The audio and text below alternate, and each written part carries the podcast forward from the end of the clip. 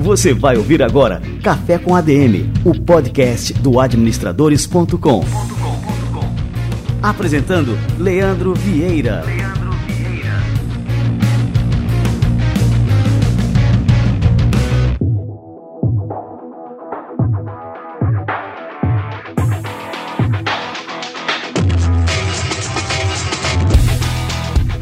Fala galera, está no ar mais um Café com a DM, a sua dose de cafeína nos negócios. E estamos começando o nosso episódio número 229. Na primeira metade da década passada, falar em startups era como falar de um mundo juvenil de aventuras e novas ideias. Hoje as startups amadureceram e movimentam o mercado de IPOs, fusões e aquisições no Brasil. E para falar sobre essa mudança, o Café com a DM vai receber hoje o investidor Pierre Schurman, fundador da Bossa Nova Investimentos e CEO da Nuvini. Pierre vai revelar tudo aqui pra gente sobre esse universo fantástico das startups. Fica ligado, daqui a pouquinho o Pierre Schurman aqui no Café com a DM.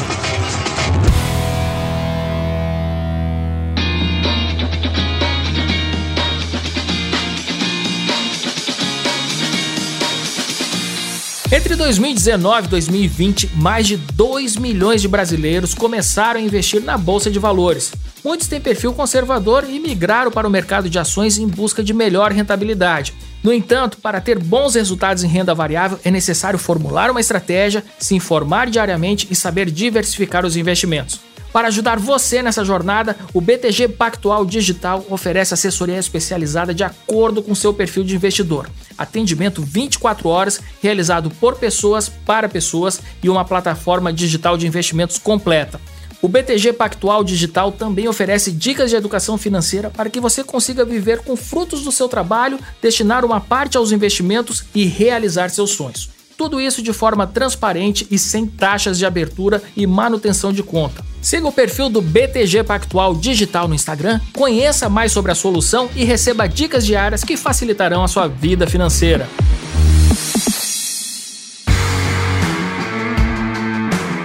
Boa, excelente dica! E olha só, pessoal, um estudo apresentado pelo IHRSA, Associação Global Especializada no Setor Fitness, apontou que o isolamento social fez a prática de atividades físicas cair 20% no Brasil.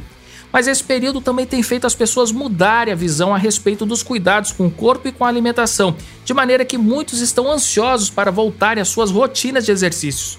Afinal, uma vida saudável estimula a imunidade do seu corpo e beneficia também a sua mente, reduzindo a ansiedade e o estresse.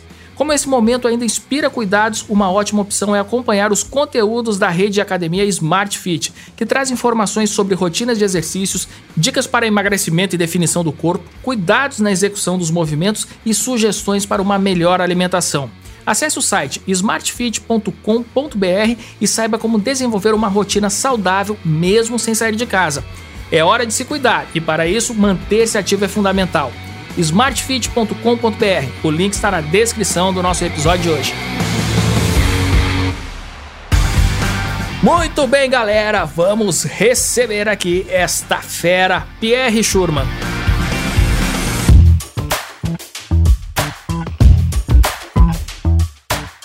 Pierre Schurman está entre os empresários que inauguraram o mercado de internet no Brasil. Em 1997, ele foi cofundador do Zik, um site de busca que foi adquirido um ano após o seu lançamento pela Star Media, uma empresa em que ele assumiu a diretoria de novos negócios.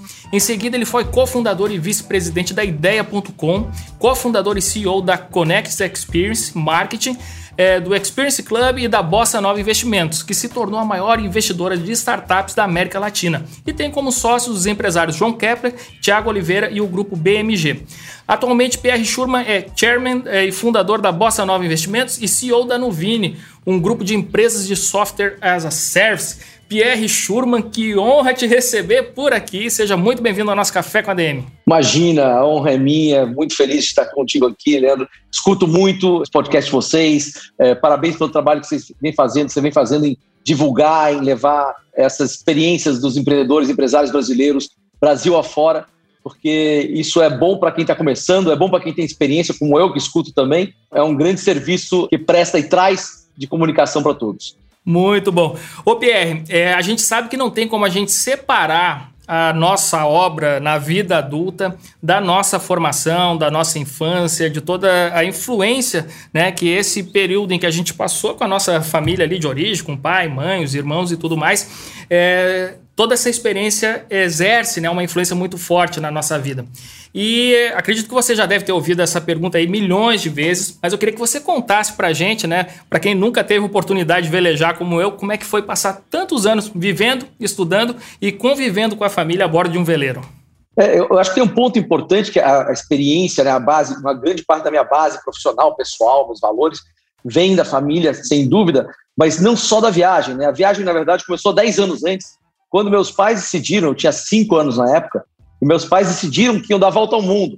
Dez anos depois de decidirem. Então, eu fiquei dos 5 aos 15, é, vendo eles planejarem, sonharem, abrir mão de muita coisa para poder realizar o sonho de dar volta ao mundo. Né? Não foi assim, não, eles não herdaram isso, não, é? não caiu do céu, não tinha família, não tinha recurso para fazer isso. Trabalhou por 10 anos no Brasil difícil, que a gente sabe que é, como empreendedores. Todos, a minha mãe tinha uma escola de inglês, meu pai como consultor, para conseguir sair para essa viagem é, e saíram na data é, que planejaram, ou seja, mais do que sair, conseguiram ter uma, um nível de organização, uma determinação e um planejamento para isso. E aí fomos morar num barco, né? Sair de uma casa, é, por menor que seja, maior que seja, quando você vai para 45 metros quadrados, onde você convive sete dias por semana, 24 horas por dia, é o equivalente a ficar numa barraca grande é, por quatro anos. Né? A gente agora está nesse, né, nesse momento, né, nesse último ano, aí, vivendo o Covid, onde muitas pessoas estão nos seus apartamentos, suas casas, sem convívio. É, é, eu sei que é um momento muito difícil, é, mas não é muito diferente de morar num barco. Né? Morar num barco tem suas vantagens, e eu vou falar sobre elas, mas é um ambiente fechado. Então, uma das lições importantes é você conviver com pessoas diferentes, que são seus familiares, mas quando você está convivendo todo dia sendo diferentes, ter paciência, ter tolerância é, para isso. Uma outra parte importante é que esse barco viajou pelo mundo e aí você vai conhecer culturas diferentes. Então você tem que pesquisar, hein? você tem que aprender a ser autodidata para aprender línguas. Então, você um pouco de francês, um pouco de espanhol, um pouco de inglês, por causa da viagem, por causa da exposição que eu tive com outras culturas. Aprender a trocar moedas diferentes, aprender a lidar com, com essas pessoas e aprender que o mundo, né, você se torna mais compreensivo em relação e mais empático em relação às pessoas que às vezes têm visões diferentes das suas, têm valores diferentes das suas. Você não precisa concordar com elas, você precisa respeitar os valores que elas têm, se elas não ferem os seus valores, e tentar conviver com elas de alguma forma, ou tentar, já que você está no país delas, por exemplo, navegar os mares das diferentes culturas. Assim, esse teu perfil empreendedor, você diria que veio, assim, tem muita influência é, dessas experiências que você teve com a sua família? Ou você acha, assim, que sua família tinha um caminho e que você decidiu trilhar um outro completamente diferente? Então, curiosamente, é, quando eu saí do barco e fui morar nos Estados Unidos para fazer faculdade, o meu primeiro emprego foi no mercado financeiro. Então, eu trabalhei numa empresa chamada Salomon Specborne, que é uma das grandes gestora financeira. E aí você diz, assim, pô, mas saiu do barco e foi ser executivo, funcionário, na verdade, de uma empresa com 10 mil, 20 mil funcionários. Então, acabou o mundo da vela, acabou o mundo da experiência. Mas, curiosamente, o tal do bichinho do empreendedorismo, ele tinha já me picado e quando eu voltei para o Brasil em 1995, que coincidiu com a volta da família, para ajudá-los, na verdade, a estruturar as, as outras expedições, porque eu vim fazer isso, eu entendi que meu caminho, meu DNA era empreender, meu caminho, meu DNA era é, viver um mundo que é um mundo de alto risco, né? Você tem que ter paciência, tolerância, resiliência, mas é um mundo onde eu me sinto muito confortável. Então, tem sim uma grande inspiração, uma grande é, motivação da família, embora eu tenha começado numa carreira que é a carreira mais quadradinha do mundo, né? Sendo um consultor financeiro da grande gestora. E como é que você veio para o mundo das startups, Pierre? Como é que você é, criou mais na frente? Lógico, você teve toda essa experiência com essas empresas de internet, isso logo no começo, pelo amor de Deus, a gente está falando aqui do Z que eu lembro, que era os primórdios da internet, né? É, Star Media, enfim. É, e como é que você viu nesse boom que a gente está vivendo agora nas startups, só que você viu e enxergou isso muito antes né, aqui no Brasil. Qual foi assim o principal fator que levou você a criar a Bossa Nova junto com toda a turma ali, com João Kepler, Thiago Oliveira e depois com o grupo BMG? A Bossa Nova nasceu porque eu queria participar do mercado, mas eu queria também contribuir. É, então, a Bossa Nova nasceu e tem até hoje uma visão de entrepreneur first, né? O empreendedor vem em primeiro lugar. Então a gente tinha um movimento, tem um movimento, tinha e tem, continua tendo um movimento de ser uma empresa de investimentos e ser um veículo de investimento que foca no empreendedor, tanto do ponto de vista de grana, mas que na linha do tempo a grana se torna menos e menos relevante, e sim de trazer conhecimento, trazer troca, trazer inteligência. Né? A própria Rede Bossa, que foi criada há três anos atrás e tem hoje mais de mil empreendedores, ela tem como objetivo trazer esse conhecimento, trazer essa oportunidade para empreendedores que tenham a vontade de traçar, navegar nesse mar, uh, mas que ainda precisem de um apoio além do capital. Então a Bossa nasceu como uma forma de compartilhar um pouco da experiência que eu tive antes de fundar a Bossa e de criar essa comunidade, criar esse movimento no mercado. Eu fundei ela em 2011, mas ela começou de verdade em 2015. É, em 2015, o mercado de startups era um mercado muito menor que esse aqui, tinha muito menos capital, muito menos coisas acontecendo, era mais difícil conseguir capital, mais difícil conseguir convencer investidores. E a gente tem como missão transformar o mercado e trazer, dar acesso a, a bons empreendedores, ou pelo menos empreendedores bons com boas vontades e bons projetos, bons negócios, algo que eles não teriam no mercado de uma forma geral. E a gente tem aqui um dado, né, que entre janeiro e novembro, só entre janeiro e novembro do ano passado, é, nós tivemos 400 operações de fusões e aquisições entre as empresas de TI. É o setor que lidera esse mercado de, de startups. É, a mudança de perfil das startups nesses últimos 10 anos influenciou também esse mercado? Acredito que sim. Tem dois pontos importantes. Né? O, primeiro é que os empreendedores estão muito melhores. É, em 2011, é, 2012, quando eu investi em startups, o João também investia lá em startups do lado dele, até 14, 15, a primeira safra lá, os empreendedores não tinham tanto conhecimento, não só de termos de negócio, mas de como estruturar, como escalar negócios, como crescer negócios, como ser eficiente no uso do, do dinheiro de investimento. E aí, com a vinda de várias metodologias, desde o Canvas, que é o mais simples, até Agile e outras ferramentas mais, e formas de entendimento e a disseminação do conhecimento de tudo isso, você vê empreendedores melhores, cada vez melhores. Né? Grande parte de empreendedores na primeira geração, já falo sobre isso, mas essa primeira geração que está aqui, ela é uma geração muito mais preparada, muito mais antenada, está construindo negócios que são melhores ou estão aproveitando melhores oportunidades. Consequentemente, é, e paralelo a isso, o mercado de investimento em startups cresceu muito. Né? É, hoje anunciaram uma rodada aí de um bilhão de reais, que é mais dinheiro que o mercado todo tinha em 2014. Né? Então, assim, é, o mercado cresceu muito, é, tem capital disponível, consequentemente, as startups estão se tornando cada vez mais interessantes para que as empresas do mundo tradicional comprem bons times, boas empresas com capital para fazer parte dos seus negócios. E tu pode dar alguns exemplos assim, é, exemplo não, mas assim o tempo médio, por exemplo, vocês investem numa startup, né? Mas aí o negócio de vocês é justamente alavancar essa startup, né? Esperar que ela cresça e tudo mais a partir desse investimento e mais na frente ter uma saída. Né? Qual que é o tempo médio que vocês permanecem, por exemplo, com esse investimento na startup? O tempo médio ele segue basicamente o que a gente vê lá no Vale e em outros mercados, é oito anos, né? Então você está olhando aí um, um horizonte de oito anos uma questão interessante, né? Os bons negócios, né, no mercado de investimento, quando você é anjo ou você é investidor, os maus negócios acontecem mais rápido, porque acaba o dinheiro e a startup fecha, né? Ou quebra, ou o que seja. Então, quando você investe lá em 10 startups, provavelmente você vai ter dor antes de começar a ficar feliz, né? Mas você vai sofrer antes de ficar feliz, porque as que vão quebrar, vão quebrar rápido. As que vão ser as, as médias, elas vão demorar 6 a 8 anos. E as top, elas vão demorar mais tempo. Então, quando você olha na linha do tempo, as startups que performam melhor, elas geralmente demoram mais de oito anos, porque elas continuam crescendo, elas tendem a buscar um mercado de capitais aberto, ou tendem a ser adquiridas em múltiplos maiores, quem está com pressa acaba comendo cru nesse mercado. Você diria assim que o segredo para o investidor é, que começa a investir nas startups, que hoje em dia isso é acessível agora para qualquer pessoa, né? Nós temos plataformas de crowdfunding que qualquer pessoa pode investir numa startup. Mas você diria que o segredo do sucesso seria investir em várias startups para justamente ter uma chance maior né, de acerto naquela que realmente vai explodir? Sem dúvida, existem estudos já da Kaufman Foundation, que é a fundação hoje que faz a mensuração dos resultados dos fundos de venture capital e anjos lá nos Estados Unidos, que demonstram que quanto mais startups você tem, menor é o seu risco, mais você mitiga seu risco, mais você dilui seu risco. Acima de 300 startups investidas, que é um número gigantesco, eu sei, você consegue normalizar, você consegue dar um alto grau de assertividade de que para cada real que você investir, você vai ter um real de volta. Acima de 600 startups, você consegue normalizar 1,5, ou seja, para cada real que você investir, você vai ter 1,5 vezes de retorno. Claro que são números muito grandes, mas quanto mais simples, abaixo de 10 startups, seu risco é muito grande. Olha só, então é bom aqui que a gente vai anotando, né? O, o segredo é investir mais ainda, né, né, Pierre? É isso aí, acho que 10, assim, quando as pessoas falam, não, eu tenho aqui X, 10 mil reais, vou investir ela toda numa startup só.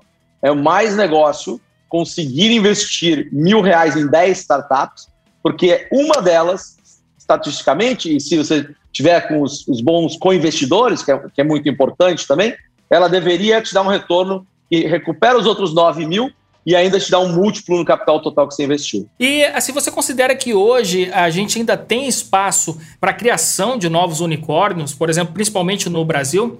Porque a gente teve, assim, alguns, eu não sei exatamente o número de unicórnios que, que nós já temos, né? Ou seja, startups que atingem o valor, né, a valuation de um bilhão de dólares. Você acredita que aqui no Brasil a gente tem ainda mais espaço para o surgimento desse tipo de empresa? Sim, eu acho que o Brasil já está entre os top do mundo em número de unicórnios, mas a gente tem grandes problemas e com grandes problemas vem grandes oportunidades. O que quer dizer com grandes problemas? A parte de agritech, agricultura, tem muito espaço ainda, um mercado multibilionário, com muitas oportunidades para a tecnologia poder fazer uma diferença positiva nesse mercado e, ao fazer isso, gerar valor e, ao gerar valor, gerar unicórnios. É, toda a parte de health tech está começando ainda aqui no Brasil, tem muita oportunidade de saúde, tem muita oportunidade. A Covid, né, essa crise que a gente está vivendo, ela gerou, por outro lado, uma oportunidade em saúde à distância e outras coisas mais. Então, saúde tem um grande, tem um grande espaço de crescimento. A parte de educação, né, que hoje é um grande gap no Brasil. A gente tem um gap gigante de educação no Brasil. Também existem muitas oportunidades de se capacitar os jovens, se capacitar as pessoas para o nível, a qualidade de conhecimento e melhorar a oportunidade de acesso delas à força de trabalho. Né? Só três exemplos claros aí. Cada uma dessas poder dar pelo menos um ou dois unicórnios pelo tamanho dos mercados, pelo quanto a tecnologia poderia e deverá melhorar esses mercados.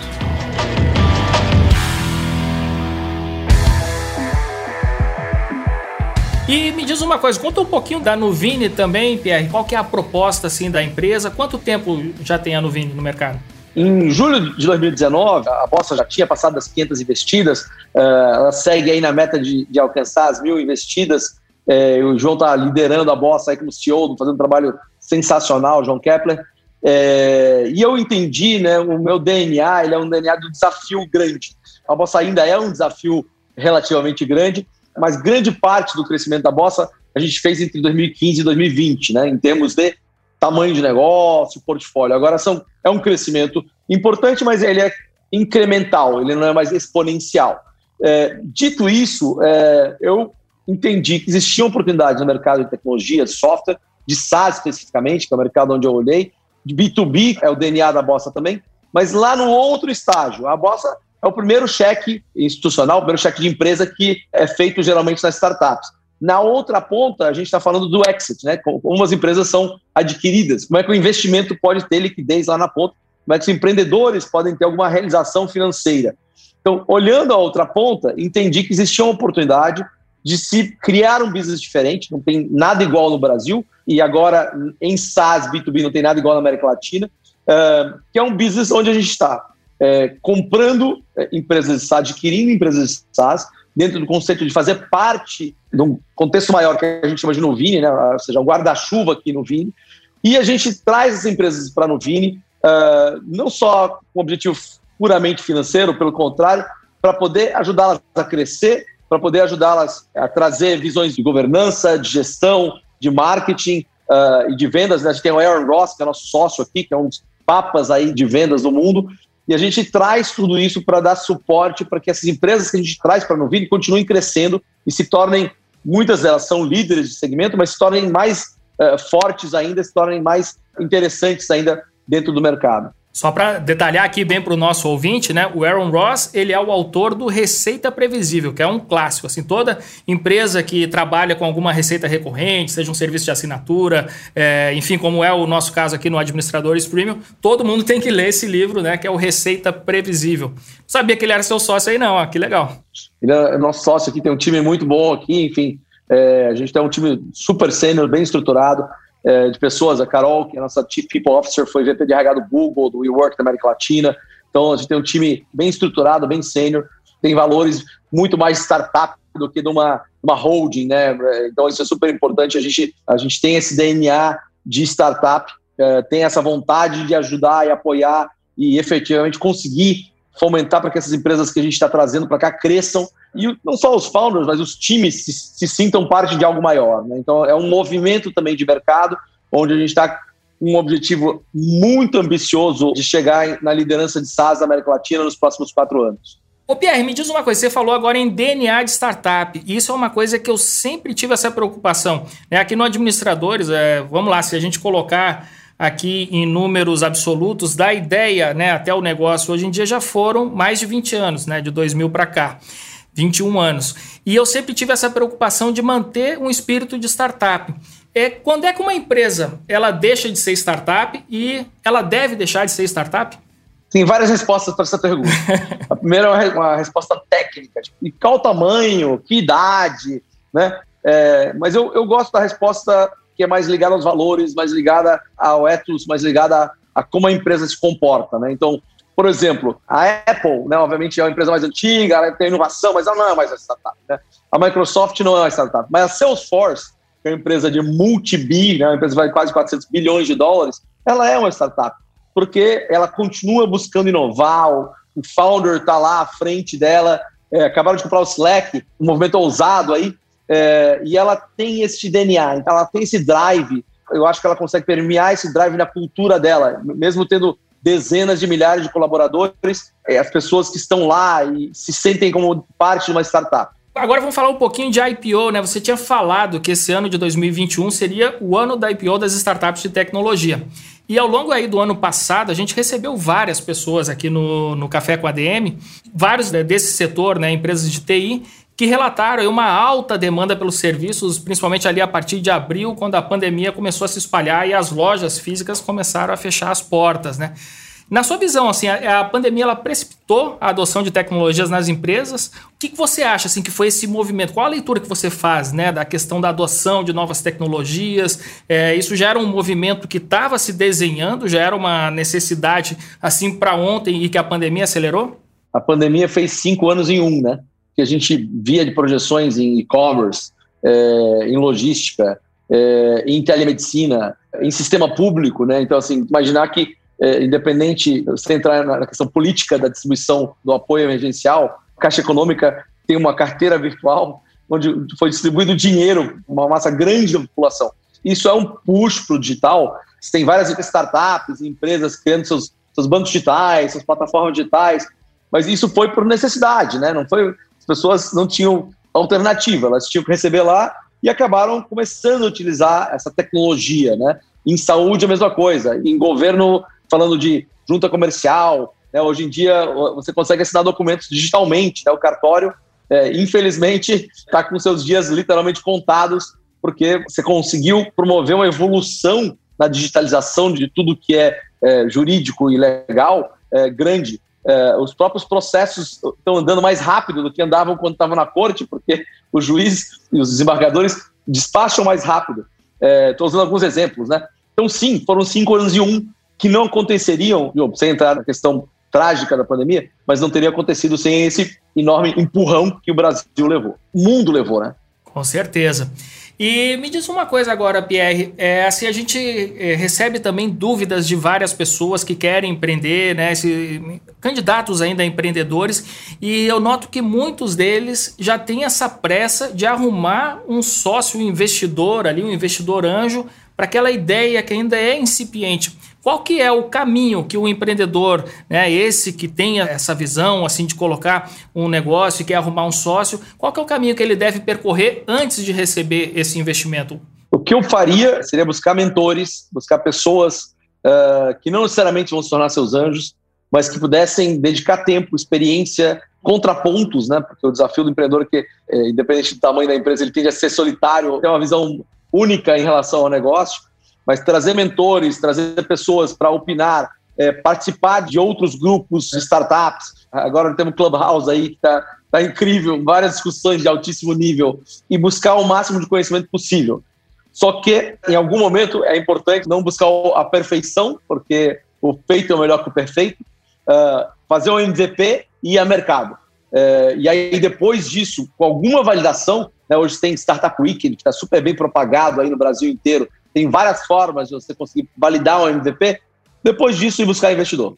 Para bater na porta da Bossa Nova, né? O cara tem que estar tá em que estágio do seu negócio? A Bossa Nova hoje ela recebe negócios que são B2B, ou seja, fazem negócio com empresa, que já estejam funcionando há algum tempo, já tem um cliente e faturamento. Então, é pós-ideia, geralmente pós uma rodada de investimento anjo, uh, que já mostrem que estão no caminho para se aproximar do que chama de product market fit, ou seja, já encontraram o cliente, ou pelo menos um cliente, um tipo de cliente ideal e conseguem, com pouco de capital, acelerar esse processo.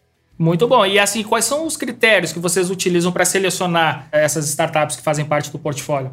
Um, time, né? O time é bom, as empresas elas vão pivotar, elas vão se adaptar, elas vão se ajustar. A gente viu isso muito, especialmente no ano passado, né?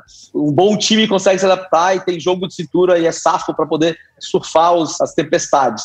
Uh, dois, o mercado é grande o suficiente, porque se a solução é muito boa, mas é um nicho do nicho, a empresa não vai ter porte para poder escalar e ter um tamanho que tenha, faça sentido para alguém lá na frente botar mais dinheiro ou até comprar.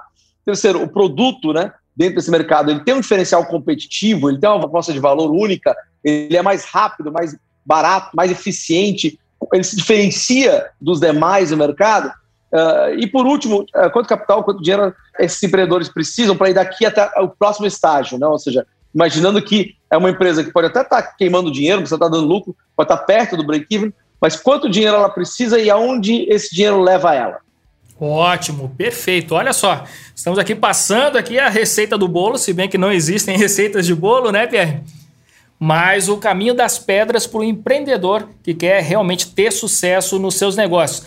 Ô Pierre, é, a gente tem um quadro aqui no Café com a DM que a gente chama de Livro da Semana. E normalmente a gente finaliza as entrevistas com abrindo esse quadro né, com uma sugestão de leitura aqui do nosso entrevistado. Então vamos fazer o nosso quadro Livro da Semana de hoje?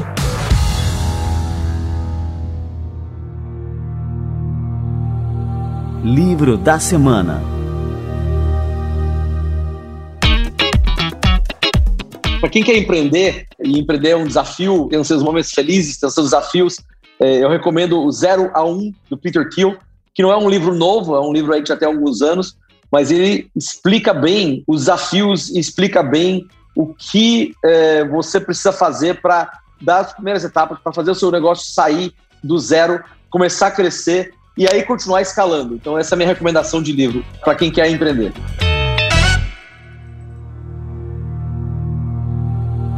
Livro da Semana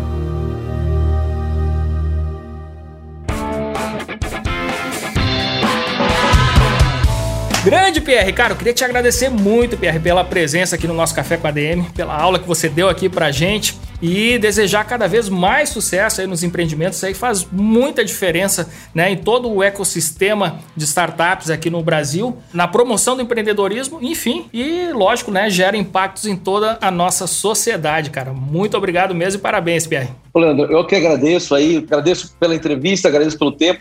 É, e agradeço pelo trabalho excelente que você fazendo já 20 anos aí, 21 anos, fazendo um trabalho sensacional é, de levar conteúdo, levar conhecimento algo tão importante nesse Brasil que quer empreender, tem vontade de empreender, mas que às vezes não tem acesso a conteúdo. Então, parabéns é, pelo trabalho que você vem fazendo e continua fazendo. E vamos juntos aí transformar e mudar esse Brasil empreendedor. Valeu demais, obrigado de coração, Pierre. Um grande abraço. Obrigadão, um grande abraço. Valeu.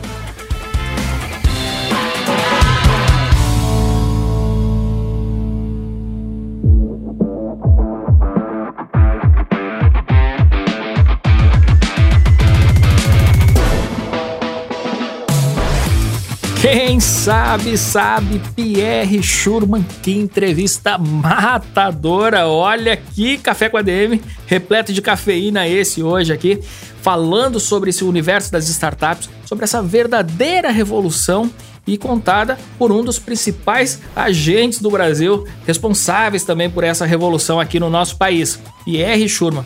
E essa é uma revolução que você não pode ficar de fora.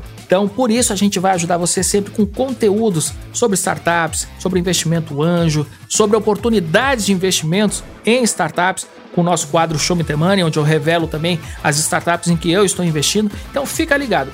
Recomenda esse programa aí para os seus amigos, tenho certeza que eles vão curtir demais também. E na semana que vem, galera, a gente volta com mais cafeína aqui para vocês. Combinados então? Então até a próxima semana em mais um episódio do Café com a DM, a sua dose de cafeína nos negócios. Até lá.